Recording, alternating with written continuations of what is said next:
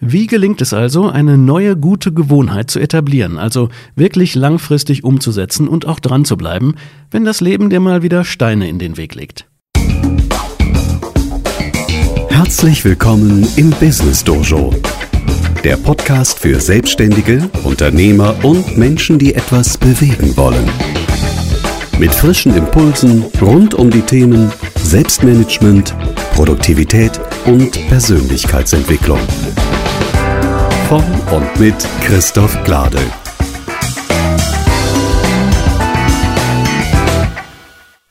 Hallo und herzlich willkommen zur Folge 38 des Business Dojo Podcasts. Ich bin Christoph Glade. Heute geht es um einen guten und möglichst unbeschwerten Start ins neue Jahr. Und es geht um gute Vorsätze und den Umgang mit ihnen. Dazu habe ich auch ganz aktuelle Zahlen einer Forsa-Studie vom November des vergangenen Jahres. Gute Vorsätze zum neuen Jahr zu fassen, ist das eine, aber den Worten dann auch Taten folgen zu lassen, nun, das fällt vielen von uns dann oft sehr schwer. Wenn dir das auch so geht, dann habe ich heute noch etwas für dich. Meine drei besten Praxistipps, wie du gute Vorsätze erfolgreich in gute Gewohnheiten verwandelst und dem inneren Schweinehund ein Schnippchen schlägst. Dazu also gleich mehr.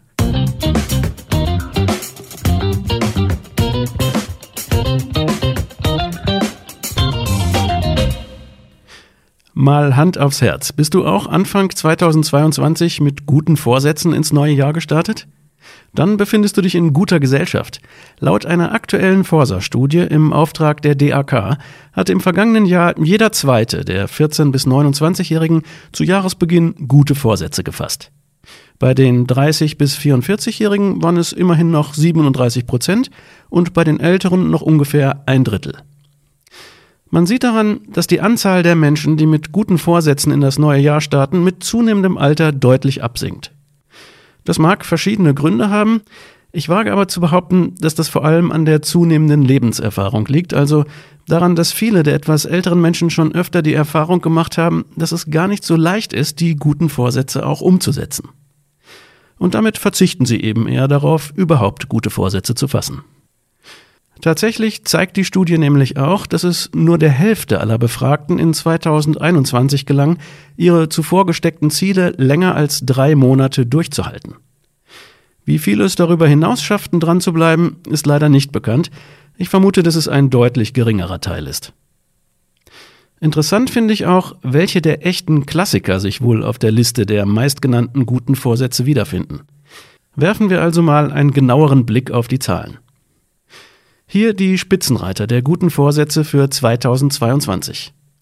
Auf den ersten beiden Plätzen liegen mit jeweils 64 Prozent Stress abbauen und punktgleich mehr Zeit für Familie und Freunde.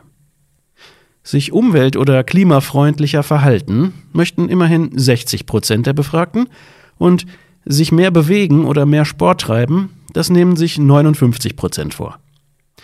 Also, da haben wir doch einige Klassiker mit dabei mehr Zeit für Familie und Freunde, weniger Stress, mehr Sport treiben. Und etwas weiter unten auf der Liste mit immerhin 50 Prozent finden wir auch noch sich gesünder ernähren. Vielleicht kommt dir das ein oder andere ja auch bekannt vor und stand oder steht auch bei dir auf der Liste. Und noch eine weitere spannende Entwicklung lässt sich der Studie entnehmen. Der Wunsch nach reduzierter Handy- oder Computernutzung steigt seit nunmehr fünf Jahren kontinuierlich an. 30 Prozent nehmen sich vor, in Zukunft weniger online zu sein. Das sind zwei Prozent mehr als im Vorjahr und ganze 12 Prozent mehr als noch in 2017. Wundert dich das? Ganz ehrlich, mich nicht. Und es entspricht auch genau meiner Erfahrung. Viele sehnen sich nach Ruhe und Offline-Zeit und haben Mühe damit, sich diese Freiräume zurückzuerobern. So viel also zu einem ersten Überblick über die hierzulande beliebtesten guten Vorsätze. Was wir jetzt schon daran sehen können, ist der Punkt, dass es sich bei den meisten Klassikern der guten Vorsätze genauer betrachtet um gute Gewohnheiten handelt. Also der Wunsch dahinter wird sichtbar, sich eine neue gute Gewohnheit anzueignen oder eben eine alte schlechte Gewohnheit aufzugeben. Und wie dir das besser gelingt, damit du dieses Jahr auch zu den 50 Prozent gehörst, die eine solche neue gute Gewohnheit mindestens drei Monate durchhalten, Dazu habe ich gleich drei ganz konkrete Praxistipps für die Umsetzung. Diese Folge vom Business Dojo Podcast wird dir präsentiert von Dein wertvollstes Jahr, der Online-Kurs. In einer Welt voller Veränderungen bist du selbst deine wichtigste Ressource. Alle Infos unter christophglade.de slash onlineakademie. Also, ich geb's offen zu, ich kenne das aus eigener Erfahrung. Obwohl ich meine persönlichen Ziele sehr genau und langfristig plane, komme ich immer wieder auch mal ins Straucheln, was die Umsetzung angeht. Die Dinge laufen anders, als ich ursprünglich dachte, der Alltag überrumpelt mich mit unvorhersehbaren Zwischenfällen und schon kann es passieren, dass ich aus dem Tritt komme. Ich kann nur sagen, das ist völlig normal. Oder wie John Lennon es einmal formuliert hat, Leben ist das, was passiert, während du damit beschäftigt bist, andere Pläne zu machen. Der Trick ist, lass dich davon nicht abhalten, die Dinge zu tun, die dir wichtig sind. Denn eines ist ganz klar, das Leben ist ständig in Veränderung, man könnte sogar sagen, die ständige Veränderung ist die einzige Konstante im Leben. Wenn du mich oder diesen Podcast schon etwas länger kennst, dann weißt du vermutlich, wie ich grundsätzlich meine Vorhaben und meine Ziele plane. Also vor allem schriftlich und mit der Smartest-Formel, denn so halte ich mir auch meine wichtigsten Warums immer vor Augen. Wenn dich das genauer interessiert, dann hör dir gerne die Folge 31 nochmal an, da habe ich das im Detail erklärt. Aber zurück zum Thema, denn heute geht es ja nicht ums Planen, sondern ums Dranbleiben. Wie gelingt es also, eine neue gute Gewohnheit zu etablieren, also wirklich langfristig umzusetzen und auch dran zu bleiben, wenn das Leben dir mal wieder Steine in den Weg legt? Ich will das mal an einem eigenen Beispiel erklären. Vor ein paar Jahren hatte ich den Beschluss gefasst, nach längerer Zeit wieder regelmäßig joggen zu gehen. Was mir in den ersten Wochen dann noch mit etwas Disziplin und Willenskraft ganz gut gelang. Von diesem Kraftstoff hat man ja meist zu Beginn eines neuen Vorhabens genug im Tank. Doch obwohl es gut anlief, war ich überrascht, wie schnell ich die erste Begegnung mit dem inneren Schweinehund hatte und wie sehr dieser an meiner eigentlich ganz gut ausgeprägten Willenskraft gezerrt hat. Ja, ich kann sagen, es gab einige Kämpfe mit dieser Bestie, von denen ich manche gewonnen und manche verloren habe. Was ich dabei aber festgestellt habe, ist Folgendes.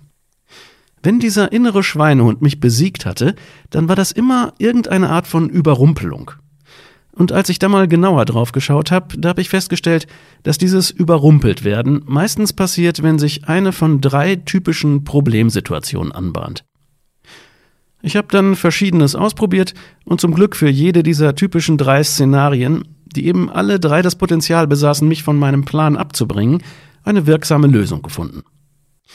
Und rückwirkend betrachtet haben diese Lösungen, glaube ich, vor allem deshalb funktioniert, weil sie einige der manchmal recht archaischen Funktionsweisen unseres Gehirns nutzen. Diese drei Lifehacks, wie man das ja heute gerne nennt, anders gesagt praxiserprobte Tricks, die möchte ich dir natürlich nicht vorenthalten. Ich glaube übrigens auch, dass sie unabhängig von der Art der gewünschten neuen Gewohnheit, also universell einsetzbar sind. Kurz gesagt, sie helfen dabei, eines der folgenden drei Probleme zu besiegen. Erstens die sogenannte Aufschieberitis oder Prokrastination, wie der Fachmann sagt. Zweitens die nachlassende Willenskraft. Und drittens den falschen Fokus. Beginnen wir mit Problem Nummer eins, der Aufschieberitis. Das kennen wir vermutlich alle. Bevor wir richtig beginnen, kommt etwas dazwischen und bringt uns vom Weg ab. Bei meinem neu begonnenen Lauftraining war das zum Beispiel manchmal so, ich finde einzelne Teile meines Running-Outfits nicht, zum Beispiel die Jacke oder die Schuhe, und dann beginnt erstmal eine längere Suche. Oder ich schaue aus dem Fenster und sehe, es regnet, und ich frage mich, ob es nicht besser ist, das Training heute doch zu verschieben, und so weiter.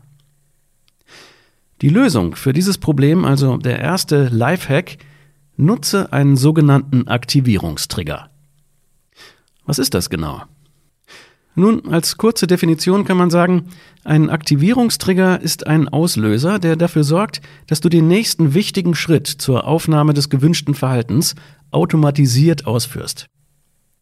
Also das Ausführen deiner neuen Gewohnheit ist ja genau genommen eine ganze Kette von einzelnen Handlungen. Und entscheidend, damit du jetzt anfängst, ist, dass du ins Handeln kommst und den ersten Schritt ausführst. Und dafür nutzt du einen Auslöser, einen Trigger. So als würde in deinem Kopf ein Knopf gedrückt, der einfach vollautomatisch den nächsten Schritt in Gang setzt. Wie bei einer klassischen Konditionierung also. Dieser auslösende Trigger kann zum Beispiel so etwas sein wie ein Post-it-Zettel, der am Badezimmerspiegel klebt, oder das komplett bereitliegende Trainingsoutfit, das du sofort nach dem Aufstehen anziehst, über das du also fast schon stolperst. Es kann genauso gut auch eine vorangegangene Tätigkeit sein, an die du dann einfach automatisch die nächste gewünschte Tätigkeit anhängst. Natürlich funktioniert auch ein Alarm in deinem Kalender, ein Timer, den du programmiert hast, oder ganz klassisch, wenn du eine Assistentin hast, der Auftrag an sie zum Beispiel, jeden ersten Freitag im Monat für dich und deine Frau Konzertkarten zu reservieren. Damit deine neue Gewohnheit abgesichert ist, regelmäßig mit deiner Frau in ein schönes Konzert zu gehen. Das Wesentliche bei dem Einsatz eines solchen Aktivierungstriggers ist, dass dein Gehirn in der konkreten Situation des Handelns von einem schwierigen Entscheidungsprozess abgehalten wird und durch den Trigger sozusagen kurzerhand überbrückt wird. Die notwendige gedankliche Beschäftigung damit sollte also bereits vor der entsprechenden Handlung erfolgt sein. Bestenfalls kannst du den Trigger sogar außerhalb deiner eigenen Reichweite installieren, zum Beispiel eben deine Assistentin beauftragen oder auch technisch automatisieren. Also wie bei dem Beispiel eben eine automatische Erinnerung auf deinem Handy einrichten.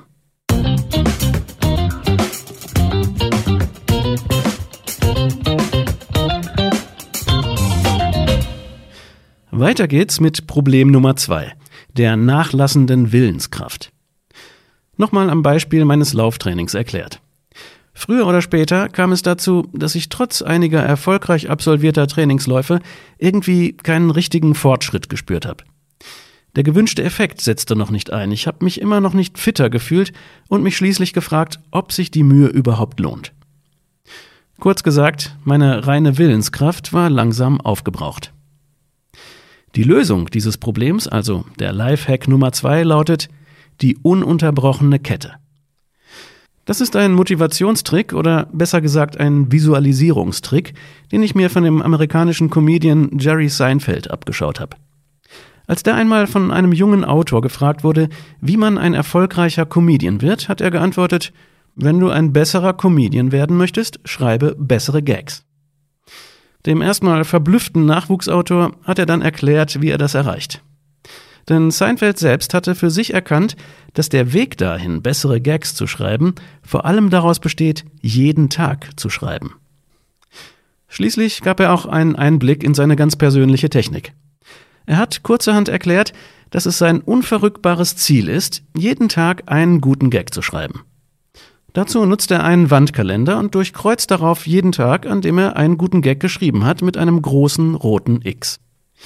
Nach ein paar Tagen entstand so eine Art Kette aus lauter aneinandergereihten roten Xen. Und das ist der Trick, auf den unser archaisches Gehirn anspringt.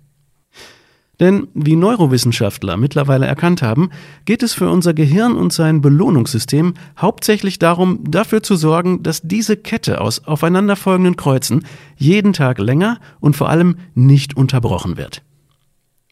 Allein diese optische Bestätigung setzt also regelmäßig eine ausreichende Menge an Glückshormonen frei, die unsere Motivation biochemisch aufrechterhält.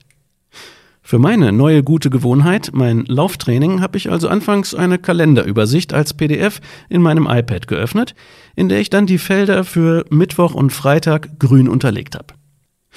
Und um eine ununterbrochene Kette zu erhalten, habe ich dann jeden dieser Tage, nachdem ich mein Training absolviert hatte, per Hand mit einem deutlichen X markiert. Und der regelmäßige Blick auf diese ununterbrochene Kette wurde bereits nach kurzer Zeit zu einer echten Motivation. Mittlerweile gibt es dafür natürlich eine Vielzahl an Apps, sogenannten Tracking-Apps. Ich empfehle aber, es so einfach wie möglich zu halten. Die Kraft liegt hier tatsächlich in der visuellen Klarheit. Besser also keine komplizierte App mit vielen verwirrenden Detailfunktionen, sondern eine einfache Form einer ununterbrochenen Kette, wie zum Beispiel einen einfachen Fortschrittsbalken. Oder, so wie Apple es auf der Apple Watch löst, mit bunten Ringen, die sich immer weiter schließen. Das folgt letztlich genau dem gleichen Prinzip.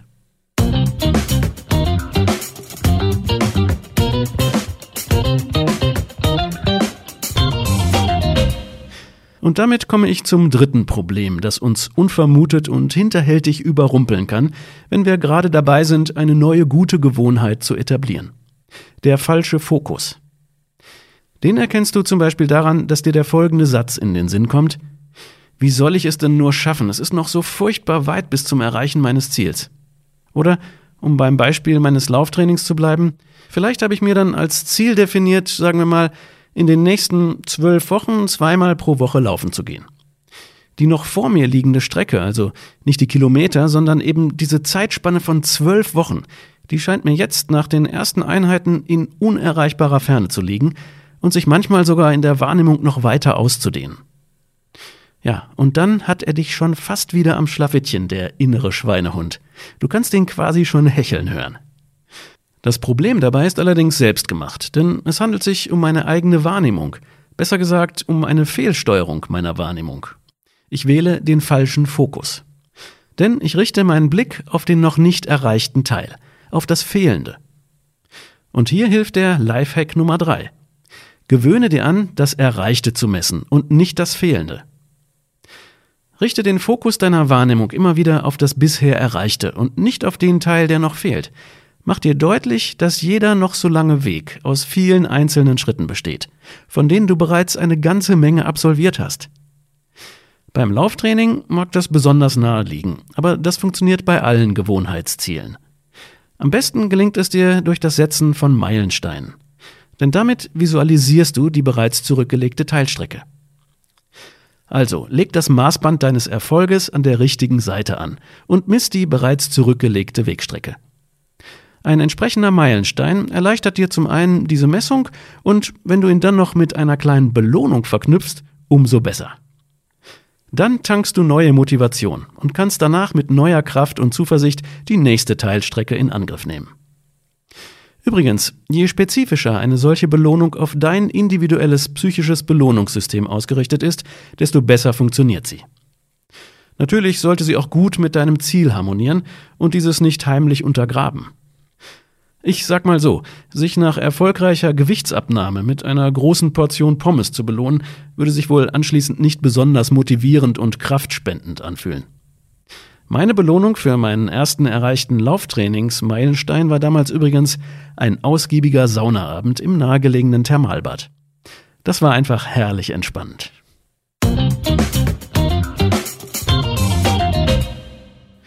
Und damit kommen wir langsam zum Ende dieser Folge. Das Wichtigste noch einmal kurz zusammengefasst. Wenn du bei der Umsetzung einer neuen guten Gewohnheit ins Straucheln gerätst, obwohl du sie vorher bereits gut geplant hast, dann mach dir keine Sorgen. Das ist vollkommen normal. Wir alle kommen früher oder später bei einem langfristigen Vorhaben an den Punkt, wo es schwierig wird. Jeder Marathonläufer kennt das als den gefürchteten langen, öden Mittelteil der Strecke. Aber auch bei jedem anderen Ziel, das du dir fest vorgenommen hast, kann dir der innere Schweinehund in die Quere kommen, meistens in Form von drei typischen Szenarien. Erstens Aufschieberitis. Dir kommt regelmäßig etwas dazwischen, noch bevor du den ersten Schritt tust. Die Lösung? Nutze einen sogenannten Aktivierungstrigger. Dieser vermeidet, dass dein Gehirn eine Entscheidung treffen muss und erleichtert dir so den ersten Schritt. Zweitens die nachlassende Willenskraft. Nutze dafür den Visualisierungstrick der ununterbrochenen Kette. Denn der archaische Teil unseres Gehirns springt darauf besonders gut an und will unbedingt erreichen, dass die Kette lückenlos bleibt. Und Problem Nummer drei, der falsche Fokus. Wenn das Ziel in unerreichbare Ferne zu rücken scheint, dann ändere deinen Fokus. Gewöhne dir an, das Erreichte zu messen und nicht das Fehlende. Setze dafür Meilensteine und lege eine kleine Belohnung fest, mit der du die erreichte Teilstrecke auf dem Weg zum Ziel feierst. Ja, soweit für heute. Mich interessiert natürlich, wie deine Erfahrung mit guten Vorsätzen ist und vor allem, was dir bisher gut geholfen hat im Kampf gegen den inneren Schweinehund. Hast du eigene kleine Tricks, wie du ihn schnell besiegen kannst? Wenn ja, lass uns daran teilhaben. Am besten einfach als Kommentar unten auf der Folgen-Website. Die findest du unter christophglade.de slash podcast 38. Ich freue mich von dir zu hören. Für heute sage ich vielen Dank fürs Zuhören und bis zum übernächsten Samstag.